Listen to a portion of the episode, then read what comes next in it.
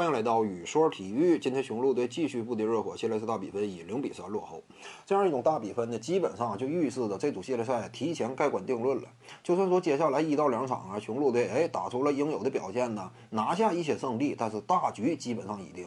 怎么讲呢？就是字母哥都的昆博啊，今天呢，也就是第三节末段打的表现可圈可点，推攻守转换呢，阵地战的时候也敢往篮下杀了。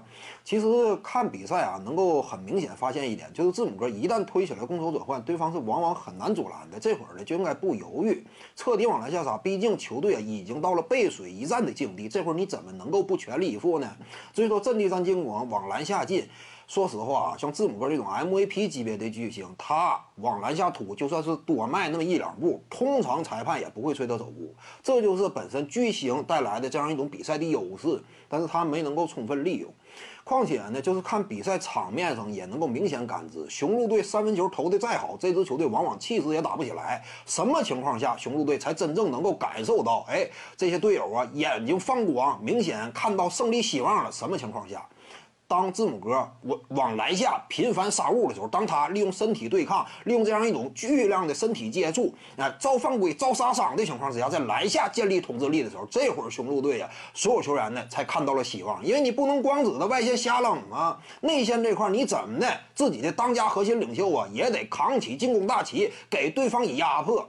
但是字母哥呢，恰恰呀就在这方面表现上怎么讲呢？其一就是他持球能力啊本身还需要进一步精进。再有一点呢，就是意志上，看着对方啊内线哎稍微有点龟缩呀，我这块立刻就怂了，不敢往篮下打了。那怎么讲呢？你越是不这么打的话，你的比赛贡献越小，而雄鹿队气势就越打不起来，越倾向于外线的呃各种远射。但是这种远射呢，他有时候你不可能说一直保持手感的高效啊。一旦说手感低迷，对方先挤快攻反击，这会儿往往也极其被动。最终呢，雄鹿队就是这样，随着字母哥第四节陷入到哑火的局面当中，不敢往篮下进了，甚至在三分线以外频频的屡试手感。我们清楚，字母哥原本就不是一个以三分远射见长的球员。考虑到之前几节呢，他在远射这块频频打铁，这种情况之下，你更是应该认清楚自己想要做出贡献，还是得迎着身体对抗。争取博得犯规，走上罚球线，给对方以压力，队友的士气也能够被带动起来，这个比赛才有可能拿下嘛。但是很遗憾啊，字母哥呢，就是目前阶段他仍然有需要提高的地方。当然，随着这组系列赛基本上盖棺定论啊，就是大体方向已定。那么这种情况之下呢，我们也得必须公允的讲，就是字母哥都都昆博呀。有些观众谈呐，啊什么这个 MVP 呀，你像这种球员呐，这今年打的太拉胯呀。啊之类的，怎么讲呢？你就是任何一个奖项的获得者，他也不可能保证生涯当中啊，我每一年每一轮的系列赛我都率队取胜，这是不可能的。一名球员呢，往往需要一个成长的过程，而字母哥呢，当下年纪也不大。怎么讲呢？放眼历史啊，很多超级巨星、常规赛 MVP 的获得者呀，在这个年龄阶段，他也不见得季后赛一直我就能走到最后。字母哥呢，还是有时间的，还是有可能进行进一步的成长与进化的。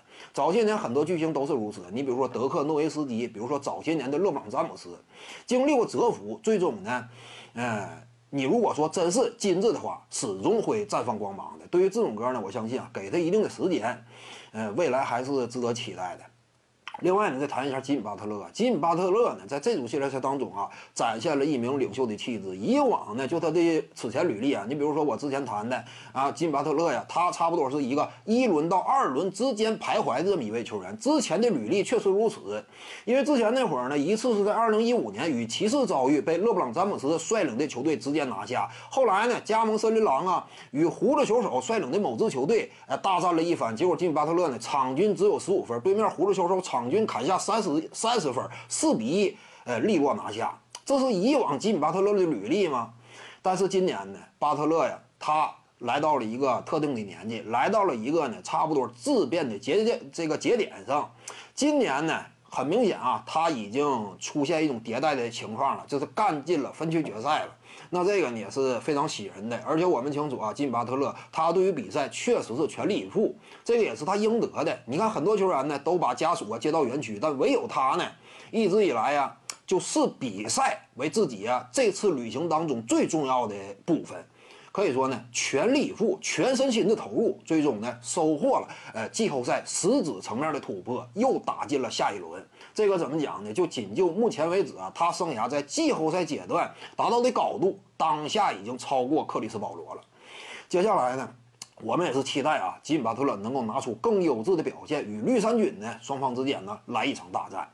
本期呢就跟各位聊这儿，如果你喜欢本视频呢，点击屏幕右下角订阅，咱们下期再见。徐静宇的八堂表达课在喜马拉雅平台已经同步上线了，在专辑页面下您就可以找到它了。